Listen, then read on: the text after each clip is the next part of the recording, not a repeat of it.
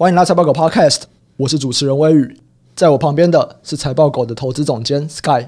Hello，大家好，欢迎来到财报狗 Podcast 每周财经时事放大镜的单元哦。每个礼拜五的早上，我们都会来聊一聊这周股市的重大消息、各个产业的趋势，以及分享我们的看法。那这一周啊，我们会来聊一下这个威腾跟凯霞的材料遭到污染这个话题。另外，我们也会来聊一聊这个乌俄战争，好，已经结束了，好吧？大家回家睡觉。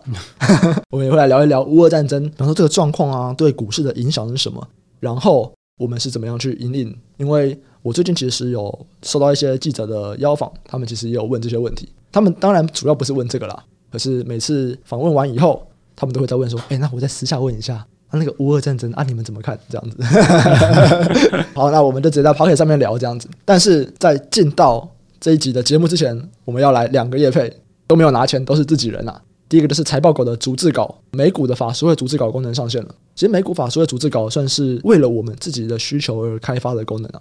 大家看，我们其实不是很常在讲一些美股的东西吗？或者是我们有那个台股美股提款机嘛？我们都会从每一季的法说会去整理资料，判断未来的半导体产业趋势。那其实我们就会大量的去依赖看逐字稿这件事情。现在啊，这个东西你可以在财报稿网站上面使用了。你搜寻任何一档美股，然后到财务报表的电子书里面，你可以看到逐字稿，而且我们都帮你翻译好了，就是你直接有中英对照。然后如果你哪一段你看不懂，你就去点那一段，然后你点英文。他会直接帮你找到对照的中文，你点中文，他会帮你找到对照的英文。我建议你一定要对照了，Google 翻译很神秘的。我觉得这个就是说，你习惯看英文的你就看英文，然后哪一段看不太懂，诶，你点一下那一段，它就有对应的中文。嗯，那你习惯看中文的你就看中文，哪一段看不懂，说诶，这个翻译怪怪的，因为机器翻的嘛。然后哪一段看不懂，你点中文就会看到对应的英文。对啊，因为它有时候真翻蛮贵。我前几天看那个菲尔登的，嗯，它真的很屌。我还是蛮讶异，就现在的这个翻译的技术。是很好啊，但是有些可可是双关同义字它翻不出来。Full of capacity of revolver，他写说有满满的左轮手枪产能，然后可以看什么时候开始做枪呢。你知道我最近有在帮一个公司在做电商网站，然后我用 Shopify。哦，对，它里面呢、啊，它就有有那个布景的配置嘛，对不对？就像其中有个布景，就是左右边一边是图，一边是文字，就是有点像是你网页啊的某一个区块，然后左边是图，右边是文字，这是一个很常见的一个版型嘛。嗯，对。那我就在想说，哎，那这个东西可不可以去调整它图是在左边还是在右边？然后我就再找有没有类似的选项，然后后来找到了这个选项叫什么，你知道吗？就它原本的选项叫做图片优先，然后这个就是图片在左边的意思。它的另外一个选项叫做什么？图片读秒计时，然后这个意思是图片的右边。我想说，诶，为什么？我后来认真思考一下，我知道为什么了。哦，是翻译的问题。对，它是 image first 跟 image second，然后 Shopify 中文版不知道为什么变成图片读秒计时，蛮瞎的。我觉得很屌，我觉得 Shopify 这么大的公司居然出这种翻译的问题，难道没有人反应吗？好，那这是第一个啦。第一个就是跟大家宣布一下，诶，财报狗逐字稿功能上线了，然后我觉得非常的强啊，这个真的是以后逐字稿就在财报狗上面看就好。第二个，第二个业配是比较我个人的，好吧，就不是财报狗的，我个人的。其实我刚刚跟小郑在 review 的时候，我才问他说：“哎，我可以宣传一下吗？”小郑说：“不行。” 我就说：“你就中间给我一个叶配环节，我讲这样子。”小郑说：“哦，叶配环节哦，呃，好吧，那你讲一下。”那我们先来讲一下选股这件事情。我们一般选股啊，像我们的这个财经时事放大镜，其实我们就是从时事，然后去找到产业的一些变动，然后去做股票选择嘛，对不对？那有时候我们还是会去用一些财务指标去选股。那像 Sky 你自己会用什么财务指标？哦，我很多呢。例如什么？我们想得到的指标，我基本上都有在用啦。譬如说，我刚刚可能在跑那个 Day of Inventory，就是存货循环的天数啦。对、嗯、对啊，那个我们会来看呢、啊，就是当做是一个风险的指标。嗯，对。那你说营收，对，我也会看啊。我会把大家的营收加起来嘛，嗯、看一下我们这个整个台股营收的水位是成长还是衰退嘛。可是你要怎么样去选股？选股的话，你会哪哦，选股哦。好，我们讲一个跟刚刚那个逐字稿比较有关系好了。嗯、你从美股看嘛，嗯，你看美股哪一些终端的产业的特别强，对，再去对台股了，看它营收有没有变好。它、啊、如果不好，诶，可能会变好嘛，哦、你可以去追踪嘛。我只能说，你这个东西都还是要透过一些比较直性的了解嘛，对不对？对啊，对啊，对啊。那其实还是有时候是有那种纯财务、纯指标的了解。例如说，我们早期在学投资的时候，可能很多人就是单纯用哪些指标，ROE 多少。对，或者是毛利率多少？你说单指标选股现在比较少了，本一比多少？对啊，现在比较少单指标选股，但都是多数是多指标选股了。对，我很少用一个指标，就是唯一一个指标这样。我记得在大概二零一几啊，二零一三、二零一四吧，那个时候我们有个读书会，在读书会大概十几个人，然后我就是拿了一本书，我就说，哎，这本书我觉得在这种量化投资讲得非常的好，我就印给大家。啊真的有看的人，应该只有我跟你跟麦克风。然后你说，哦，我记得那本 Quantitative Value，现在翻译很棒哎，现在翻译是计量价值的胜率。那这本书啊，它其实就是在用量化的角度在告诉你说，哎，哪些指标选股它比较容易涨，或者是符合哪些指标的公司比较容易涨，是一样的意思。然后它其实背后它就告诉你说，大概有哪几个类别嘛？比方说，我们用价值来看，那我们用获利能力来看，我们用股票动能来看。嗯、那除了跟你讲哪些指标比较会涨以外，他还会告诉你说原因是什么？那其实这个东西就是所谓的因子投资嘛。对，因为它有点学术啊，它是真的蛮学术的。对。那我现在呢录了一个线上讲座，就是在讲因子投资，总共一个小时的时间。然后我就是从最基本的开始入门。然后我会跟大家介绍因子投资的两大类别，基本上就是价值跟动能，然后也会去解释这里面有哪些指标，跟这个指标为什么有用。我觉得很多时候我们在看指标，就听那个指标说，诶，它有用，我们就去用。可是实际上它不一定会一直有用，所以你还是要知道它背后的原因是什么，才有办法去了解说，诶，那未来怎么用。然后大家入门以后，其实我后面还有在讲一些说，如果还想要去精进，你可以看哪些东西。所以我觉得算是一个有系统或者是科学验证的量化的投资，或者是我们讲因子投资的一个入门课。然后总共一个小时的时间。然后目前呢、啊，他们很像是有一个预售价。其实这个东西大家不要觉得说哇，我宇轩要来骗钱了，没有，好不好？我跟你讲，这个东西它是分润，是要来割一波。没有，我我哎，我跟你讲，它有一个分润，对不对？分润的部分啊，平台拿不少了。那我不可以讲多少，可是大部分其实平台拿，他们会付主要的成本。那剩下我的分润啊，我一半。直接给 Annie，那关我什么事？代表说我不是要来拿钱的，对不对？是不是？哎，是 Annie 要拿钱的，对，是 Annie 要拿钱的。对对对，对，没有啦，因为弄这个线上讲座的单位我很喜欢。所以其实我只是想跟他们合作看看，嗯，然后因为 Annie 其实做了很多我的那个简报嘛，我过去简报全部都是就是不对外。你是说是感谢祭吗？对，算是算是算算是一个他做了那么多份简报，哎，让他有点收获。对，所以买这个简报就是在支持 Annie。所以这这个入门的 Factor Investing 就对了啦。对，没错，会教我们法马斯人鱼的操作方式。哎，我跟你讲，我相信应该大部分的人都听得懂。嗯、然后他会算是蛮我法码食人鱼，反正大家听不懂，就不会听到很复杂的公式，大家一定都听得懂。然后你要进阶的话，我也给了很多 reference，告诉大家可以怎么进阶。对，所以我自己觉得，应该对于想要了解的这块，你不管算是呃完全不熟，或者是你可能看了一点点，想要再精进，我觉得应该都蛮有收获。然后里面我跟 Frank 去讨论很多内容，因为 Frank 本来他就是在做这个嘛，就像他的专业的工作。嗯、是对，那我其实也跟他讨论了很多，所以我觉得会蛮有收获的啦。然后因为这个约啊。我本来不知道，可是我现在录完了签完约，我才知道啊，原来我讲了以后，这份简报就不可以在外面讲了。他本来是我们财报狗学院的内训简报，他说我内训还是可以用，可是我以后就是不能够对外讲。换句话说，如果想要听我讲这些东西的话，大概也只能够买这个讲座了。好，那这个讲座的相关资讯呢，你可以在这集 podcast 的说明栏位里面看到，或者到这一集 podcast 的网志里面，我们也会提供。或者你可以直接去搜寻“只有讲座”，就 “only 只有讲座”，然后你可以在里面看到我的讲座这样子。嗯，好，我们前面的这些东西就录了十分钟了，沉重的业配环节终于结束了。对，对，没错，我们终于可以进入到今天的主题了。那我们还是先来讲这个比较总经的东西好了。关于这个乌俄战争，最近很多记者很喜欢问啊，就是关于哎乌俄战争你们怎么看？那其实券商那边也会收到很多客户。他们在询问说：“哎，乌俄这个战争啊，我该怎么操作？”那么，Sky，你要不要先来讲一下说，针对这一件事情，从头到尾，没有做任何的操作上的变动，会有什么想法？如果是战争的话，没有哎、欸，完全没有。对啊，因为说实在的，战争这种事，通常就是是会催化一下油价嘛，然后弄一下黄金嘛，嗯，啊，每次都这样。嗯、你只要边境紧张，通常都是这样子啊。对，嗯、但你说你这个你要对它有什么应变，还真的就是打了以后才知道啊。前面都大家自己担心自己在跌嘛，然后这个市场自己在波动嘛，嗯，可是你真的打了。好像不一定会跌哦，嗯，通常都是打之前跌，打了以后会涨哦，嗯，对啊，我说这就是过去啦。那如果你打的比较火热的话，说不定会暴涨啊。哦，你说的是特定原物料还是讲股票？股市？没有啊，股市啊，你那个一战那个打完，我靠，爆喷一波，欸。哦，你说打完哦？没有啦，正在打就在涨啦，Rolling Twenty 啊，打完爆喷啊。嗯，有很多都是你在前面很担心就跌嘛，然后哎虚惊一场，或是哎马上就打完了。对，可是因为这件事情，其实股市是有一点点的波动，没有很大的，但有一点点波动吗？还是会有波动啊？对，没有做任何的变动吗？这个我觉得还好，因为我自己觉得不会是全面性的啦。对，对啊，那比较你觉得就是一个局部的，真的开打也只是嗯局部冲突这样子。对啊，那你局部的冲突就是会有影响，但不会影响到很全面啊。哦，那如果你有一些投资标的是做可能是内需的，嗯、跟那个关系比较少的话，嗯、那其实还好啦。嗯、对我总不能每天风吹草动就 全部都砍掉。你知道我有一个朋友刚好从中国回来。然后他就在讲说，哎，你知道其实现在国际局势很紧张吗？他可能就是在中国那边，他会听到这种消息。现在乌俄战争，他们真的已经要打了，因为中国要办冬奥，所以呢，去跟他们说，你们先不要打，等我们办完，你们要干嘛？你们在干嘛？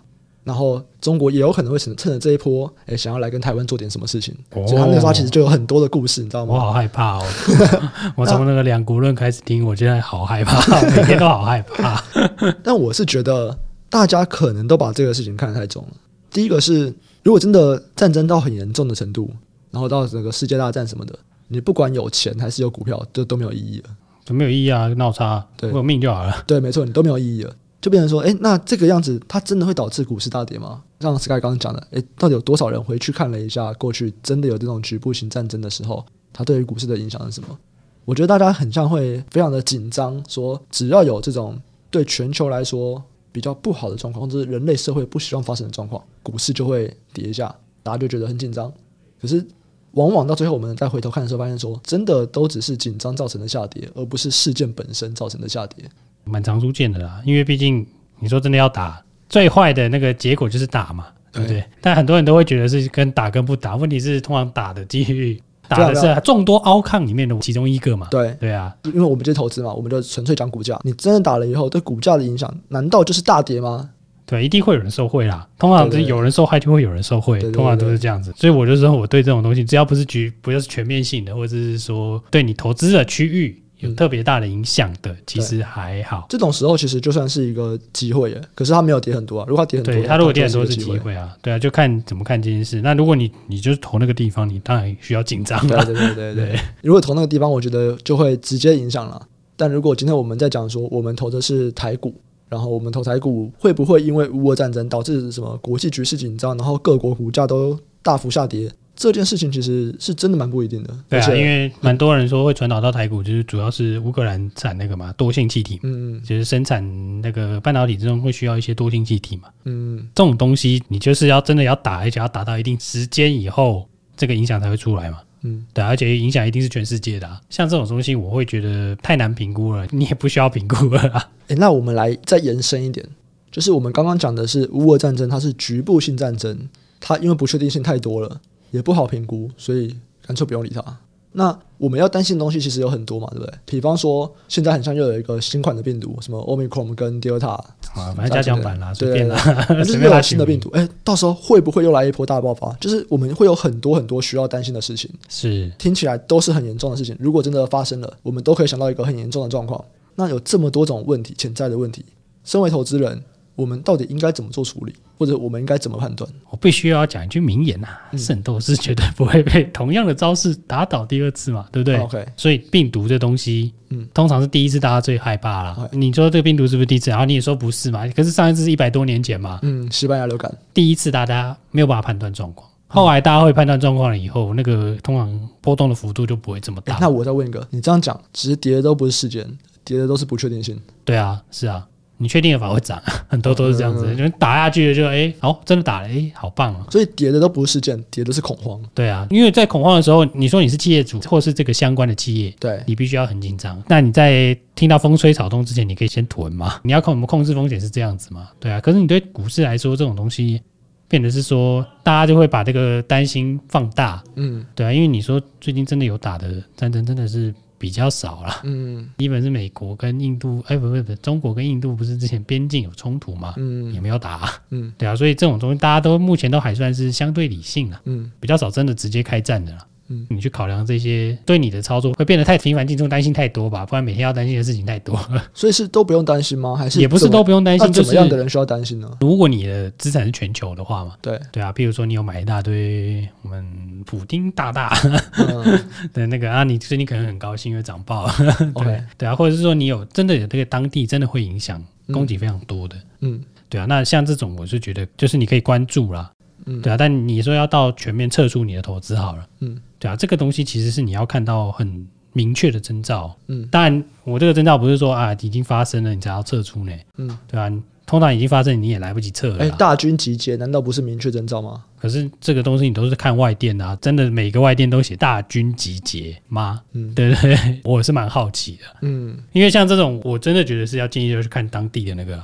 像当初那个北韩跟南韩啊，不是美国有弄一个什么什么什么飞弹的那个，对啊，像有一个什么计划要在南韩那边做，对啊对啊对啊，就两边人用的有点紧张嘛。嗯，但你问南韩人，他就跟你说，嗯，其实我们觉得，看这这个就是他们自己的，他们觉得就是，哎，这就是一个新闻的渲染嘛。你说部署萨德反导弹系统啊？对对对，有点。你说问问那个国家的人民们，他们就会觉得说，哦，这个其实好像没有国际新闻讲的这么严重。嗯，我会觉得说，很有可能都是外电放大的啦。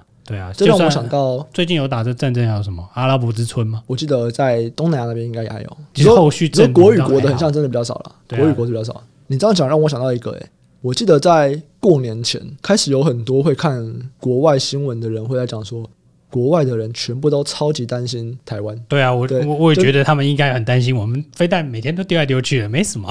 就是那个时候，我记得很多外国的媒体都会来开始在讲说台海现在。非常的紧张，可是你真的去看那些不看外电的人，大家都会觉得哎，没有什么感觉。那这种时候就会有这种矛盾嘛，就是哎，国外的人都说中国要来打台湾了，为什么台湾自己的人没有感觉？到底哪边才是对的？其实也不一定吧。对，其实想一想，这话可能说你变成了，如果两边都有一致的看法，那可能真的比较对。像我们今天如果去看乌克兰，如果他们那边说没什么。那代表真的没什么吗？或者是怎么样？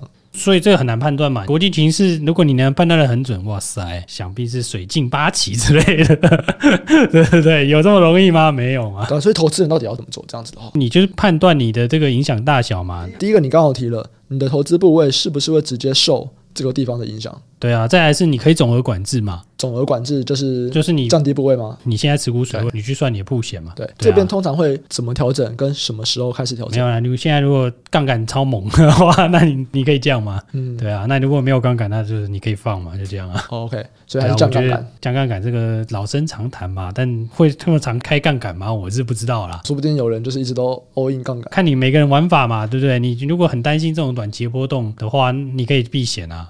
我觉得你最简单的方式，你真的不知道怎么判断，你就避险嘛。怎么做？你就直接放空啊，放空你的标的对锁。等一下，为什么要对锁？因为你很担心。你可以卖掉啊，为什么要？你但是你有想持有 FIMMO 吗？FOMO，可是你去放空以后，其实就跟你没有买是一样的。然后你还要在那边，你没有那个，没有人叫你放空一百趴嘛？你说不定买的是选择权啊，对不对？上下波动不对等啊。哦，OK，对啊，所以我的意思是说，就是如果你真的很担心，你不如撤出或减码。对，因为其实放空也是减码一种嘛。对对啊，有点像减码，但他怎么样判断该不该担心，还是心里的只要有点不舒服，他就应该要去减码？因为我觉得大家一定都会担心嘛，担心就要减码？还是怎么样？我觉得如果你是专业的啦，嗯，天天都在担心，对啊，对啊，那如果是你是有一份正职，那这个只是你的一个副业，就是一个被动的这个投资的话，那我会觉得你睡得着觉比较重要啦。哦，okay, 对啊，就让自己比较舒服就好。对啊，你又不是 又不是反正在做资产管理的，天天都在担心啊，对啊，这很合理吧？我们在录之前，其实 Sky 就有在提，他在那边笑说：“哇，你这个什么要不要降部位啊？什么这个散户还是会担心的啦。”对你这个，对啊，我们为什么会这样讲是有原因的啦，因为管钱的人钱又不是他的，对啊，哦 赔的 other people's money，我今天要赔十亿啊，干够不？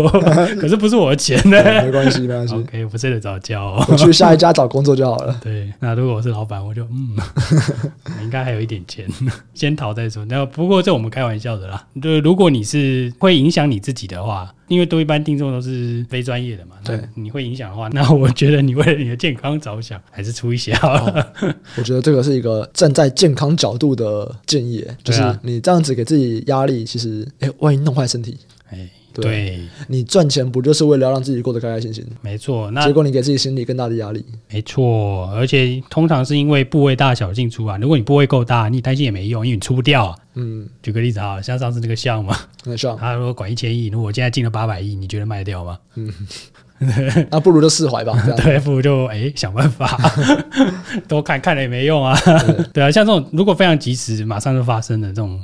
真的是逃不掉了，放心，嗯、绝对逃不掉的。这样听一听都说，如果你的杠杆不够大，或者是你不是那种跌了以后可能会无法翻身的程度，哎，我们就是在观望嘛。你不用因为一开始第一波哇要开打了，然后第一波下跌你就赶快把它卖掉。对啊，因为你买进应该是经过理性的选择嘛。那如果这件事情是属于不确定性很高，它会引起系统性风险的机会没那么高的话，对。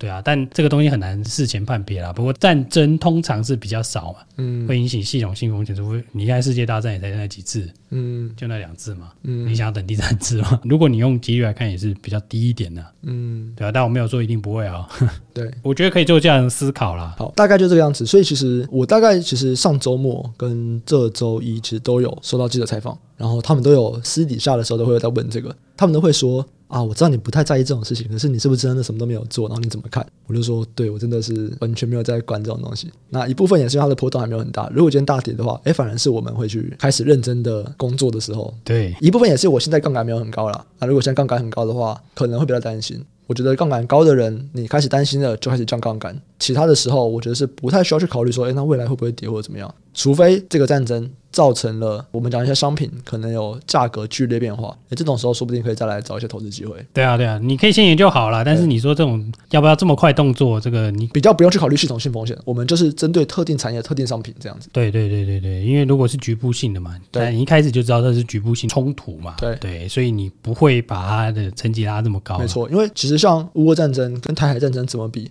其实很多人就说国际基本上是不太在意乌克兰的。就是美国也不太会去保护它，或者不太会去公开的声援或怎么样。可是台湾毕竟处于一个比较特殊的战略地位，它的地理位置什么的，所以可能会比较多的国家会愿意介入。那乌克兰比较少国家愿意介入，所以这样子一听你就知道说，那乌克兰更有可能只是局部性战争。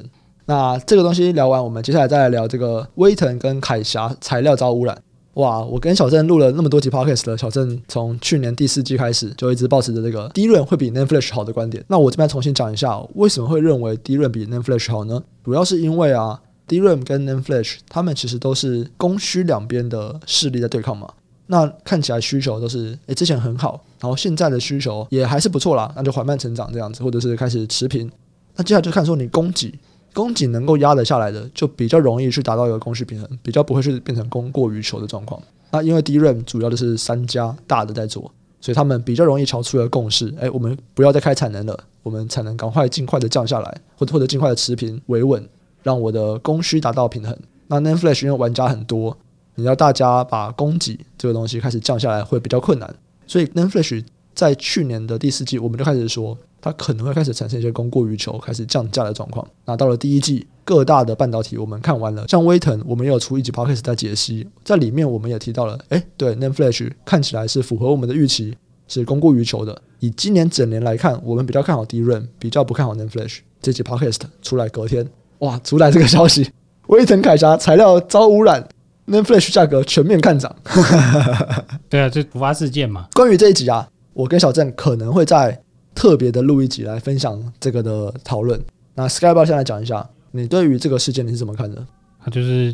每次在价格低档的时候，总会有许多奇妙的事件来支撑价格啊。这个阴谋论，阴谋论是我们最喜欢的。对，对这个阴谋论。低论之前最低的时候，灰熊组哦；NGU 之前很低，也是灰熊组哦。对啊，所以有很多是因为出现这种供需的特殊事件，造成供需的那个转变嘛。关于这是材料污染，它到底是一个怎么样的事情呢？反正你就把它当做是不再可能加到一些坏掉的原料啊。为什么会这样子啊？哎呦，这个我真的不是很明确的知道哎。目前他就刚刚公布的是，就是有部分的物料污染嘛，嗯，但是实际上就是没有讲说原因是为什么。那他有时候会多久吗？有人估计啦，应该就是会影响大概一季吧，我记得是大概一季左右了。我只有记得最终端的数字啦，你去算一算，大概会影响产出两到三 percent，算蛮多的。两到三 percent 算很多吗？对啊，算很多啊。哦，真的哦。对啊，因为供过于求也不过就两到三 percent 之类，所以这个两三 percent 就把供过于求那个全部抹消掉了，嗯，就会变成供需平衡哦。哇。这样子马上就觉得说，哎，NAND Flash 很像跟 DRAM 到底哪一个比较好？可以重新评估一下。人家 WDC 就直接跟你讲要涨价，马上就涨价，即刻涨价，隔天马上发信啊，我要涨价。群联就说我们跟进，对啊，群联还发一封信说、嗯、我们存货很多。对，我这没有唬烂的，这公开的哦。这样群联就是一个最大受益者嘛，对，因为反正涨啊都受益啊，对啊，因为威腾它是可以产出的量变少了嘛，然后材料污染，有一些不能出货、不能卖人了。是，那它可以卖人的部分，它要涨价。那群联说，哎，我们也跟进涨价，但是我们可以卖的数量不受影响哦。就是我们这边有一些便宜的 Name Flash，好便宜呀、啊，赶快来找我买。我这样子询问是不是就会涨一波、啊？涨了就涨啦。这个事情你直接反应就是会涨价啊，嗯，就蛮明确的啦。我以前直接也是涨个六趴，我记得也是有涨啦。对啊，反正这种多多少少都会涨啊。嗯，这就是一件很有趣的事情，就是威腾它虽然可以出的货变少了，但是他说要涨价，它的股价还是会涨，因为我们之前有提过。通常啊，这个价格的涨幅其实是会比销量的变化来的大的。对啊，因为你涨价就多赚的嘛。嗯，其他条件不变下，等于多赚的嘛。然后如果是去年这种人，你又可以简单说，我在催那个 NAND 的报价嘛。嗯，就是说你这个存货越来越值钱嘛，就反而符合这个模组商的这个获利逻辑了。所以可以看到这些在涨价循环的时候。不论是群联啊，或者说你可以拿低润的，像威刚这些来比嘛。嗯，对，在涨价循环的时候，哇塞，你看他们赚的那个钱，那个 EPS。那关于这个事件，你接下来会注意哪些事情，或者是做哪些操作吗？可能会关注，就是会不会这就是 NAND 提前落地吧？嗯、因为其实说实在的，我如果没记错的话，就是 NAND 的需求其实就来自于 server 跟 PC 嘛。嗯，但那 server 的比重可能高一点。那如果你看好 server。就是表示这东西需求会拉高嘛，嗯，那本来供过于求，我相信一定也是说供给开出来的幅度，可能 PC 这边的追不上嘛，嗯，为什么 PC 追不上？是因为 NB 的机器很高嘛，嗯，对啊，那如果这个被消弭的话，那如果明年或是说年底 server 开始拉货哦，那这个至少不会再跌了，我们只能这样说了。要是我们当时想。供给跟需求长期都是成长的，只是在今年上半年，我们应该可以预期到说，供给成长的比需求来得快，是，所以会出现一阵子的供过于求。但是现在因为材料污染的情况下面，整个供给的上升幅度会往后移，那变成说，哎，说不定跟需求就会比较 match 了。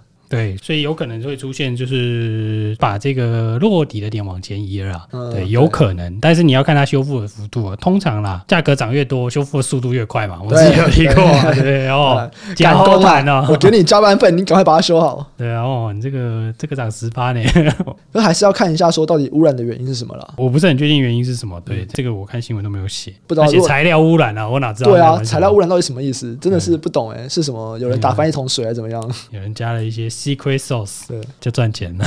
知道的人，对吧？欢迎私讯一下，偷偷跟我说啊，我不会讲。对我们，你叫我们不要讲，我们就不讲。偷偷告诉我们为什么受到污染，对，这是一个好奇心的趋势。那么，以上啊，就是我们这集的 podcast 内容。然后，我们也就是继续来关注，说有没有可能哦，现在就已经会是 NAND 的一个低点。本来原先认为供过于求的状况，哎，就此就不用顾虑太多了。对啊，至少现货价先涨了，合约价我们再观察。没错，现货价已经涨了。这边补充说明一下哦，我们录这一集的时间是礼拜三的下午，也没有想到礼拜四中午马上就有传出来新闻嘛。外媒报道说，乌克兰在它的边境发射了几枚飞弹，这跟我们本来说，哎，大家要回家喽，有点不一样。但是不管怎么样啊，我们的讨论跟结论内容其实是没有太大的变动的。就算这些冲突啊，它还在持续，但目前看起来都还是比较于局部的区域，比较不会产生到全球的系统性风险。所以，对于我们这集的讨论内容，或者是我们该做的哪些准备，基本上啊，所有事情都是一样的，不会因为说，诶，现在看起来战况有了一些新的发展，然后我们就会再做进一步调整。以目前来看，就是这些资讯很像还不需要做进一步调整，所以我们的讨论跟我们的结论在这一集都还是适用的。那喜欢听众朋友啊，记得按下订阅，并且分享你的亲朋好友。如果想找平台讨论投资的，都可以上 Facebook 搜寻“财报狗智囊团”，这是财报狗的 Facebook 社团。我们也都会在社团中不定期分享我们的看法，还有 Podcast 延伸讨论。最近会有一些神秘活动啊，所以大家有兴趣的赶快加入社团。那我们这集就先到这边，下集再见，拜拜，拜拜。